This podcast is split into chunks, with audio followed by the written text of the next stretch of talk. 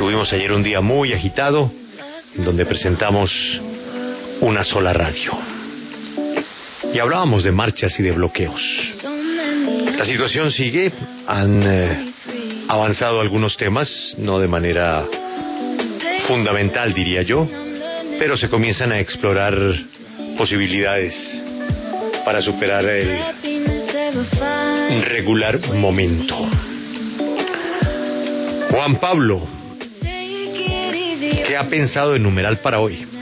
Pues Julio, numeral se protesta por, en medio de tantas voces que estamos escuchando eh, en distintos lugares del país sobre los motivos de la protesta, que para muchos no son claros, pues si queremos saber desde la perspectiva de nuestros oyentes por qué se protesta. Numeral se protesta por, se protesta por una situación eh, de desigualdad, numeral se protesta por la carestía, se protesta por falta de acceso a la salud, en fin.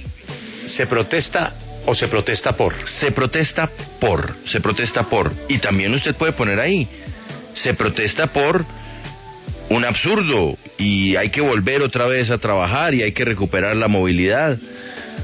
Eh, numeral se protesta por para tratar de entender cuáles son los motivos que llevan a la protesta y sobre todo tratar de escuchar y de leer la mayor cantidad de, asuntos porque la agenda es complicada y yo creo que ayer quedó demostrado en esa primera reunión entre el gobierno y el comité del paro.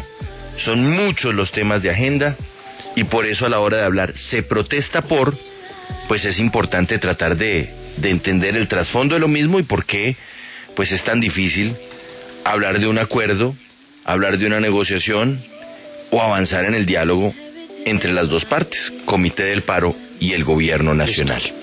Numeral se protesta por. Esta es la W Joana noticia de hoy. Julio, muy buenos días. Pues noticia de hoy, justamente con lo que le estaba mencionando Juan Pablo, con la reunión que se dio entre el presidente de la República y el Comité del Paro Nacional, porque Jennifer Pedraza, que es una de las representantes estudiantiles, ha dicho que no eh, se aprobaron las exigencias que ellos hicieron para poder sentarse en esta mesa. Ella dice que hicieron dos exigencias antes de negociar y que ninguna fue aceptada por el Gobierno Nacional. La primera, garantizar eh, un derecho que está en la Constitución Nacional, que es el derecho a la protesta pacífica y dos, que realmente fuera una negociación y una conversación abstracta sin un fin claro. Y ninguna de esas exigencias, dice Jennifer Pedraza, fue aprobada por el gobierno nacional y en esas condiciones ella aseguró que es muy difícil eh, resolver esta situación del país y sentarse a negociar con el gobierno. Por otra parte, el representante de Dignidad Agropecuaria, Óscar Gutiérrez, afirmó que aunque se ha levantado el paro arrocero en algunas regiones, continúan las protestas de algunos de los productores de cereal en este país. Se ha convocado además, Julio, a protestas para el 12 de mayo. Después de esta reunión, la misma Jennifer Peraza lo ha anunciado, dice que se hará otra nueva jornada nacional de protestas. Se protesta por, se protesta